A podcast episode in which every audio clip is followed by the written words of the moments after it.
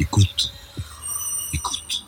Bonjour, mon invité aujourd'hui est Christophe Deloire, qui est secrétaire général de Reporters sans frontières, journaliste. Christophe Deloire, bonjour. Bonjour. Peut-être euh, tout d'abord, pouvez-vous présenter votre parcours et euh, euh, quel est votre parcours avant de devenir secrétaire général de Reporters sans frontières, chose que l'on va aborder par la suite? Moi, j'ai d'abord un profil de journaliste d'investigation. J'ai travaillé pendant dix ans pour Le Point, fait des livres chez Albin Michel, Flammarion. Euh, j'ai été éditeur, auteur de documentaires et j'ai dirigé le CFJ, le Centre de formation des journalistes, sans avoir fait moi-même d'école de journalisme et je dirais même sans avoir eu jamais l'idée d'en faire. Mais bon, par inertie, euh, j'ai fait d'autres études avec euh, l'idée de devenir journaliste et je suis passé un jour à la défense de la liberté de la presse après être donc passé à l'éducation au journalisme, sans doute parce que D'abord, par appétence personnelle, euh, j'avais envie de faire autre chose. Euh, je voulais sans doute euh, sortir de la position du spectateur et devenir quelqu'un qui faisait. Et j'avais l'idée que quand on est maçon, à la fin on fait une maison, qu'on a froid aux mains l'hiver, c'est moins agréable que parfois au quotidien que d'exercer le journalisme. Et on essaie de construire une maison. Alors, Reporters sans frontières est bien connu du public euh, par ses différentes activités, sa défense des journalistes. Vous êtes connu notamment par la défense des journalistes à l'étranger qui sont inquiétés pour l'exercice de leur profession, pour la liberté effectivement d'informer. Est-ce que vous pouvez présenter quelles sont les missions euh, principales de RSF sous votre euh, direction et, quels sont les modes d'action qui sont les vôtres ou les nouveaux modes d'action qui seraient ceux de Reporters sans frontières? Derrière les slogans publics, le mandat de l'organisation, c'est défendre très précisément la liberté, l'indépendance et le pluralisme du journalisme. Le journalisme étant entendu non pas simplement comme l'exercice de la liberté d'expression, mais comme un ensemble de droits et de devoirs en matière de collecte et diffusion d'informations, et qui euh, permettent de faire des journalistes, d'une certaine manière, des tiers de confiance pour les sociétés. À raison des procédures qu'ils emploient, de l'honnêteté euh, qu'ils appliquent, etc. Reporters sans frontières, pour défendre euh, ce mandat-là, a plusieurs moyens d'action. Il y a d'abord ce qu'on appelle dans les ONG le plaidoyer. Le plaidoyer public. Donc c'est les interventions dans les médias, les communiqués publiés chaque jour, et Reporters sans frontières publie dans de multiples langues, y compris en farsi tous les jours. C'est les interventions dans les médias internationaux, dans les conférences, etc. Et puis il y a le plaidoyer non public, qu'on appelle institutionnel qu'on pourrait qualifier aussi ou appeler euh, lobbying. Euh, c'est du lobbying, je dirais, non intéressé, ou de l'intérêt est simplement de défendre un, mandat, euh, et qui a un moyen d'action extrêmement important. Faire passer des notes à des dirigeants, français ou étrangers, et de plus en plus à l'étranger, pour que lorsqu'ils vont rencontrer un interlocuteur, ils l'influencent. Et vice-versa, enfin, jouer sur les différents pouvoirs et euh, essayer par des stratégies d'influencer le plus possible ceux qui prennent les décisions. Et puis il y a le troisième axe qui est le développement des capacités des acteurs sur le terrain, la fourniture de moyens, de services, d'assistance légale, matérielle. Ça va du prêt de casques et de gilets pare-balles à des formations un peu partout dans le monde. Et ces trois moyens d'action sont extrêmement complémentaires. Les deux derniers sont assez invisibles. Donc Reporters sans frontières a toujours, surtout en France, une forme d'image d'organisation qui défend les otages. Euh, la réalité, elle est beaucoup plus concrète. Euh, c'est un travail euh, qui dépasse de loin la communication. Et aujourd'hui, c'est un travail très international parce que d'une organisation née il y a bientôt 35 ans à Montpellier, qui est montée à Paris assez vite, Reporters sans frontières est aujourd'hui une organisation qui a des bureaux dans 13 ou 14 grandes villes dans le monde, capitales. Les derniers ont été ouverts à San Francisco, à Dakar, mais juste avant, c'était euh, à Taipei et, à Londres. Et c'est une organisation qui aujourd'hui a une notoriété euh, dans de très nombreux pays, dans de nombreuses langues. Reporters sans frontières, c'est aussi Reporter no Grenzen, Reporters Without Borders, Reporter, euh, Fronteras, etc. mais du coup, vous travaillez sur les questions géopolitiques. Est-ce que vos vos permanents ont une formation géopolitique. Comment vous vous faites, euh, comment vous relevez l'information, euh, comment vous abordez ces questions-là? Euh, Maintenant, si on inclut l'ensemble de nos bureaux, sections à l'étranger, on a près d'une centaine de salariés, des correspondants dans 130 pays. Donc, il y a beaucoup de profils différents. Et nous, on a besoin de profils qui sont des profils de, défenseurs des droits de l'homme, des profils plus politiques, des profils journalistiques, euh, tous ceux des fonctions support. Donc, en fait, on a vraiment une pluralité de, de profils. étant entendu que euh, la géopolitique, c'est une base, évidemment, puisqu'on a une activité qui est extrêmement internationale. On, on travaille incomparablement plus euh, sur l'ensemble du monde que sur la France. Euh, la France, c'est euh, peut-être 1% de notre activité. Et, euh, et, donc, on a besoin, quelles que soient nos, activités, de comprendre les enjeux, de s'y adapter, de définir des stratégies de plus en plus subtiles. Et ça, définir des stratégies de plus en plus subtiles, c'est important parce que le temps si, à la fois s'y prête et, le temps l'exige. Pourquoi le temps l'exige? D'abord parce que la stratégie de plaidoyer public, elle est devenue euh, plus aisée d'une certaine manière avec euh, l'explosion du champ de la communication, euh, mais la concurrence est de plus en plus grande par nature. Et surtout, ça n'est pas toujours le meilleur moyen d'obtenir des résultats. Quand on veut obtenir des résultats, il faut parfois aller discuter avec des gens de manière confidentielle, trouver un argument, entrer dans leur tête, retourner leur propre état d'esprit contre eux-mêmes, si je puis dire. Un argument de réel politique que vous mettez là en avant. C'est souvent euh, ce que disent les gouvernements. On va pas aborder ces questions en public, mais on a une action discrète. Et donc vous, en pratique, RSF, mis à part les actions très publiques qui sont bien connues, de demander la libération euh, d'un journaliste qui a été emprisonné dans tel ou tel pays, vous allez euh, non seulement voir les dirigeants des pays démocratiques, mais également les dirigeants de, qui sont ceux qui euh, pose problème. Ça dépend ce qu'on entend par réel politique. Si réel politique, c'est on va lever le pied là-dessus parce qu'on a d'autres intérêts ailleurs, vendre tel ou tel produit, euh, arme ou autre chose. Non, puisque nous, on n'a pas d'autre chose à vendre. Mmh. En revanche, ça consiste à se dire qu'il ne suffit pas toujours de crier plus fort pour faire entendre raison. Que dans un monde où les rapports de force ont changé, et peut-être était-ce d'ailleurs déjà vrai avant, mais a fortiori dans un monde où les rapports de force changent, où euh, des hommes forts autoritaires imposent non seulement parfois leur leadership dans leur pays, mais veulent exporter même leur modèle de contrôle de l'information, il faut qu'on trouve des moyens pour, euh, considérant aussi que le nombre de nos alliés possibles est en train de se restreindre, il faut réinventer ces problématiques de plaidoyer. Et je pense que Reporters sans frontières n'est pas une organisation purement droit de l'homme, euh, loin de là. C'est une organisation qui est à cheval sur les droits de l'homme, le développement, les médias. Nous, on est à la, au point de confluence de plusieurs champs, mais euh, on doit absolument réinventer nos modes d'action, sauf à être dans une forme de protestation. Et, le, naming and shaming, le dénoncer et faire honte, qui a toute son utilité. Euh, nous, on tire euh, une grande partie du petit pouvoir qu'on a de notre mmh. capacité d'indignation euh, et de notre capacité à sensibiliser les journalistes sur les causes qu'on veut défendre. Et, mais euh, souvent, on se rend compte que euh, c'est aussi en allant parler sur le terrain qu'on découvre que en fait la stratégie qu'on avait pensée, il faut la penser radicalement autrement et que peut-être on aura une meilleure chance de succès. J'imagine que ce virage s'en est un quand même dans l'action a dû être l'objet de débats internes euh, intenses. Bah évidemment que c'était l'objet de débats, mais c'est légitime dans oui, une organisation d'avoir des, des, des, débats. Euh, surtout, on renonce absolument pas à ce que sont nos racines. Mm -hmm. euh, simplement, on s'adapte aux évolutions. Il y a une évolution sur qu'est-ce que c'est le journalisme il y a des questions qui sont beaucoup plus nombreuses sur euh, là-dessus qu'elles n'étaient autrefois. C'était plus simple.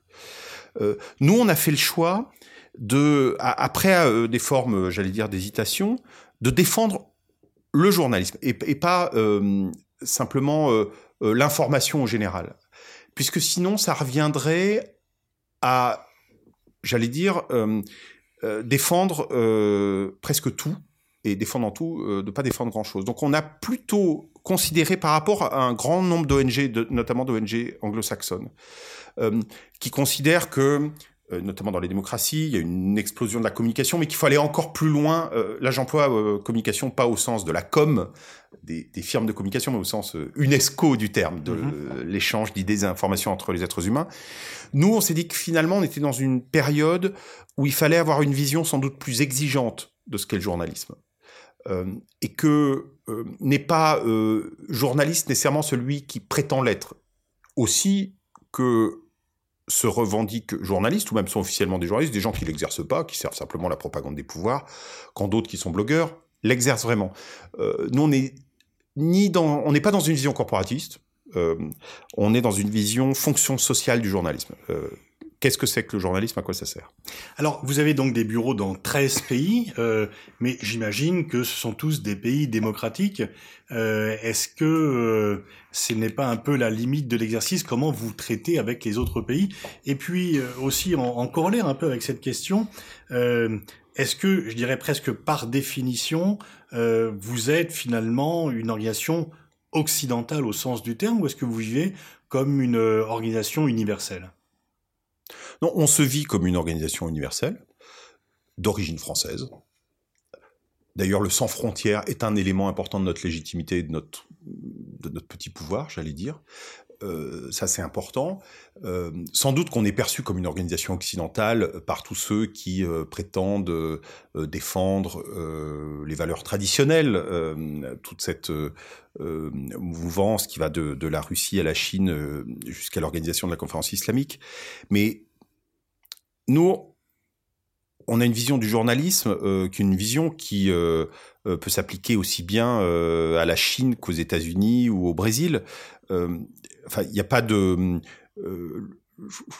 les journalistes en Chine, tous ceux qui sont pas simplement à penser qu'il faut servir la cause de Xi Jinping et être simplement le porte-parole du parti ils ont grosso modo la même idée de ce que c'est que vérifier un fait et il n'y a pas de ça ça n'est pas on n'est pas dans la défense euh, on dit pas voilà il y a la, le journalisme américain le journalisme français on aurait fait notre choix euh, il y, a, y, a, des modes d'appréhension du réel qui sont euh, évidemment différents mais les règles d'honnêteté au fond ou les règles mmh. d'indépendance c'est quand même grosso modo les mêmes et euh, de plus en plus on va on va vers le sud je le disais, on vient d'ouvrir un, bureau à Dakar.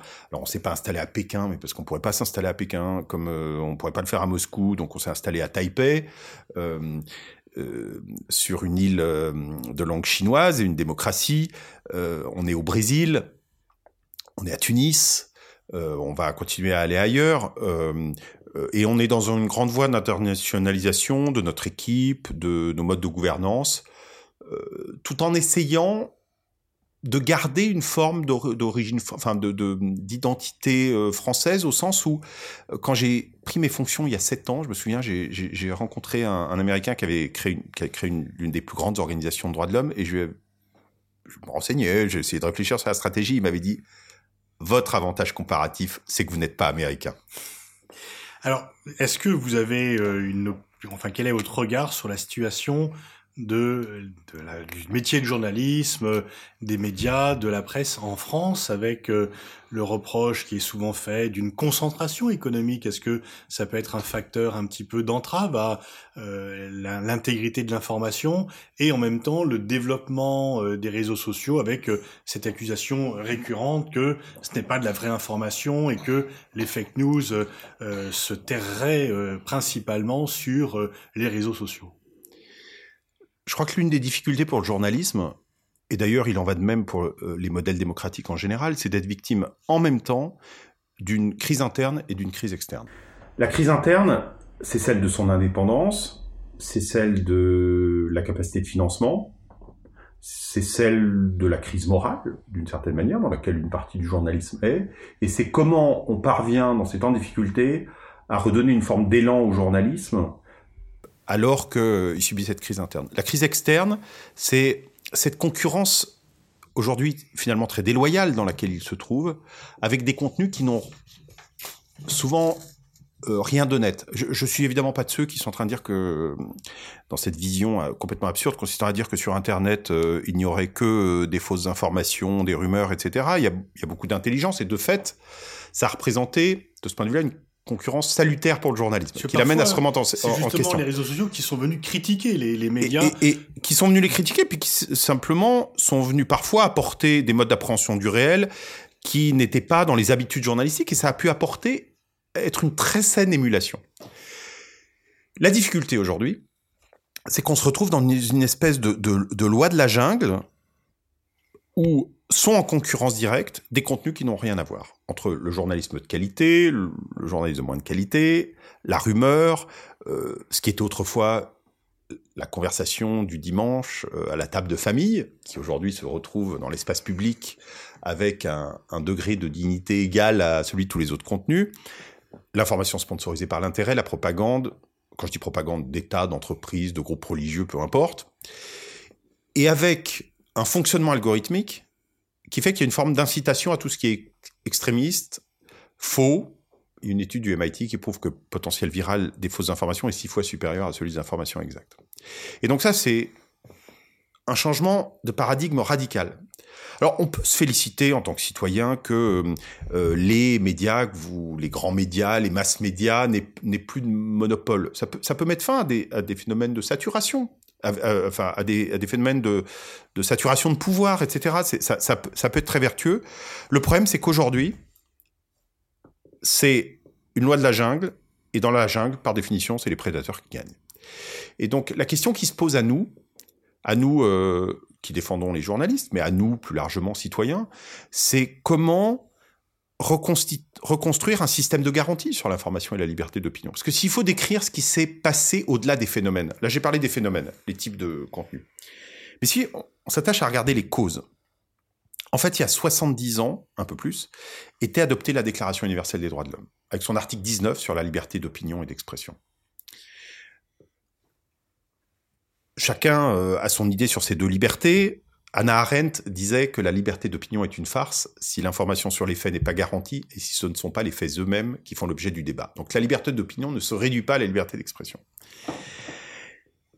Mais si on regarde euh, l'histoire des démocraties, au fond, les garanties démocratiques sur l'information et la liberté d'opinion, elles ont été posées historiquement au niveau national, pas au niveau international. C'était une référence juridique majeure, essentielle.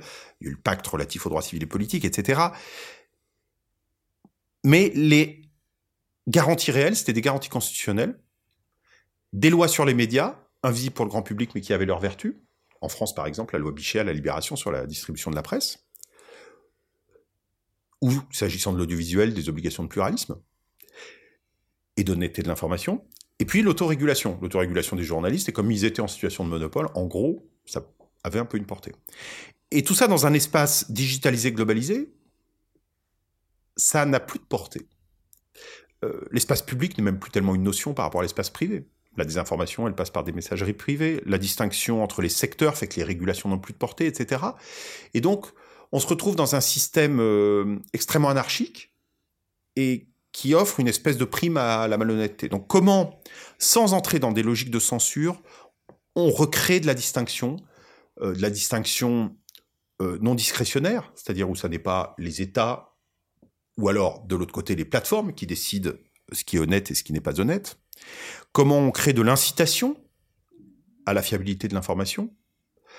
Comment on repose des garanties générales sur euh, la neutralité de l'espace public Parce que euh, là encore, les plateformes, on se dit c'est des médias, il faudrait leur appliquer, leur appliquer des obligations de, de, médias.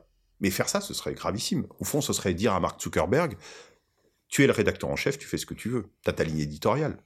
Et donc, Mark Zuckerberg pourrait introduire son biais hmm. dans son algorithme. Ce serait extrêmement dangereux. Et aujourd'hui, qu'avons-nous, nous, démocratie, à dire à Mark Zuckerberg d'un côté, Xi Jinping de l'autre?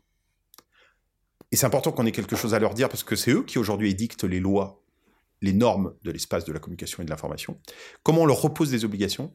C'est euh, le travail qu'a lancé Reporters sans frontières avec la mise en place d'une commission sur l'information et la démocratie composée de Nobel, de spécialistes des nouvelles technologies, de journalistes en proie à des régimes autoritaires, qui a permis de déboucher sur une déclaration en novembre dernier qui entre dans une nouvelle logique juridique visant à résoudre ces problèmes, qui a été soutenue par 12 chefs d'État et de gouvernement le 11 novembre. Le travail continue, et normalement, lors du prochain G7, du prochain sommet du G7 à Biarritz, euh, ça devrait être euh, l'un des sujets. Et ça part d'une initiative de la société civile, mais ça vise à recréer des garanties en tenant compte de ce qu'est le monde de l'information aujourd'hui, globalisé, digitalisé. Ça a été effectivement l'un des, l'un des, l'une des annonces euh, du Forum de la paix à Paris en novembre. Vous avez poursuivi. Et puis, il y a une autre initiative. Vous avez demandé, enfin, dans votre bilan 2018, vous écrivez tous les voyants sont au rouge. Et vous avez demandé la création d'un poste de représentant spécial auprès du secrétaire général des Nations Unies. En fait, à chaque problème, on essaie de trouver une solution, parce que on pense qu'il suffit pas de protester euh, pour que ça change les choses. Donc, un, les violations des droits des journalistes. Euh, lorsqu'ils sont intimidés, menacés, tués, emprisonnés. Pour ça, aujourd'hui, il y a du droit international qui permet de traiter de ces questions euh, sous la forme de résolution des différents organes de l'ONU. Euh, nous, on pense que simplement, il faut un mécanisme concret d'application du droit international et que ça passe par la création d'un poste de représentant spécial sur la protection des journalistes. Deux, il y a ce qu'on peut considérer comme étant des prisons invisibles. Il n'y a pas de victimes identifiées, il n'y a pas de journalistes victimes ou qui puissent se revendiquer victimes, qui soient euh, blessés ou, ou, ou ne serait-ce qu'intimidés. C'est et j'emprunte cette expression de prison invisible à un dissident chinois, c'est le contrôle de l'information par l'argent, par la nouvelle, par les technologies, par la loi, et où en fait les droits des citoyens sont lésés. Enfin, c'est les citoyens qui sont lésés, leur, leur, leur droit à, à l'information dont ils sont privés. Ces prisons invisibles, il faut arriver à remettre de l'exigence d'indépendance éditoriale, de respect euh, de la mise en œuvre des méthodes journalistiques, etc. Et ça, c'est la Journalism Trust Initiative que nous avons lancée, qui vise à donner un outil pour que les plateformes, les annonceurs, les organes de régulation, etc., puissent favoriser le journalisme digne de ce nom, comme dit la charte, selon l'expression, c'est-à-dire euh, le journalisme où il y a euh, la mise en œuvre des méthodes et le respect des principes éthiques journalistiques. C'est une solution de marché qui vise pas à entrer dans la logique dans laquelle beaucoup de chefs d'État ou de gouvernement entrent aujourd'hui, qui sont euh, traitons les contenus à évacuer du web, mais plutôt nous, on est sur comment on organise le marché, le marché de l'information, pas au sens économique, au sens de, de la place publique. Et puis trois, il y a aujourd'hui les règles du jeu international, ce que j'évoquais avec la Déclaration universelle des droits de l'homme et les, grandes, les grands principes de l'espace public. Et là, on, on a lancé l'initiative sur l'information et la démocratie. Donc on est vraiment dans, dans chacune de ces euh, à chacun de ces niveaux, en train d'essayer de trouver des solutions très concrètes, dans une logique qui soit à la fois de renouvellement de nos modes de plaidoyer, et aussi de trouver des solutions structurelles en travaillant sur les causes, et pas simplement sur euh, euh, les effets. C'est un peu comme si pour traiter du réchauffement climatique, certains pensaient qu'il fallait simplement accroître le nombre de climatiseurs et en acheter plus. Ben, nous, on pense qu'il faut aller traiter les causes. Par rapport à votre, à votre principe, finalement, celui d'Anna Arendt que vous avez rappelé, qu'il n'y a pas de liberté d'opinion quand il n'y a pas une véritable information, ce qui est effectivement... Que, comment vous, vous jugez à la fois la concentration de plus en plus grande et le fait de devoir avoir de plus en plus euh, de moyens pour avoir un média? Euh, et en même temps une sorte de décentralisation puisque aujourd'hui chacun peut être à la fois émetteur et récepteur d'informations et euh, chacun peut aller contester le média mm. euh, mm. bien établi pour dire là ils se sont trompés, là etc. Co comment vous jugez? Est-ce que pour le citoyen que vous défendez, puisque c'est quand même ceci votre but, est-ce que les choses vous paraissent s'améliorer ou se dégrader? Non, alors elles se dégradent, elles se dégradent on, voit les choses en France, puisque, euh, comme on sait, en France, il y a une tradition où des industriels qui euh, euh, ont des intérêts dans d'autres secteurs possèdent aussi des journaux, ce qui est une situation française assez, forte, mais qui est aussi un phénomène international. Alors, ça n'est pas le cas en Allemagne, ça n'est pas le cas aujourd'hui en Grande-Bretagne, mais on avait publié il y a trois ans un rapport média, les oligarques font leur shopping, c'est le cas en Inde, c'est le cas au Brésil, c'est le cas en Turquie, c'est le cas en Chine, c'est le cas dans beaucoup d'endroits du monde, euh, dans des démocraties comme dans des dictatures. Et je les renvoie jamais euh, dos, dos, à dos. Euh, mais considérer que une faible concentration serait par nature vertueuse, c'est également faux. D'ailleurs, au classement mondial de la liberté de la presse, arrivent très haut des pays de très forte concentration je sais pas, les Pays-Bas, la Norvège, sont des pays de très forte concentration en matière médiatique en Europe, mais qui sont très bien classés parce que nous, on n'y voit pas de conflit d'intérêts. La concentration, en fait, elle est un facteur aggravant lorsqu'il y a des conflits d'intérêts. Et puis surtout, lorsqu'il s'agit, il faut distinguer deux types de concentration, les concentrations horizontales et verticales. Et la concentration qui nourrit les conflits d'intérêts, c'est la concentration lorsqu'elle est avec d'autres secteurs de l'économie. Donc nous, on le prend plutôt sous l'angle de euh, le journalisme devant être euh, un tiers de confiance pour les sociétés. Il est essentiel de mettre en place des politiques qui visent à réprimer les conflits d'intérêts. Certains diront, il faut surtout pas euh, réduire la concentration des médias, parce que si on réduit la concentration, en face, d'autres pays, il y a des médias hyper concentrés ou des appareils de propagande faramineux qui sont en train de se mettre en place. il ne s'agit pas d'avoir euh, des tout petits acteurs face à ces gigantesques acteurs. On n'y aura pas beaucoup gagné. Donc, euh, euh, je crois que ces, ces préoccupations sur la concentration, elles sont très légitimes, mais il faut y entrer avec un peu de subtilité. Merci Christophe Deloire. On arrive au terme de cet entretien pour ce tour d'horizon et les initiatives donc euh, sous euh, sous votre houlette Reporters sans frontières avec vos équipes sont en train de prendre.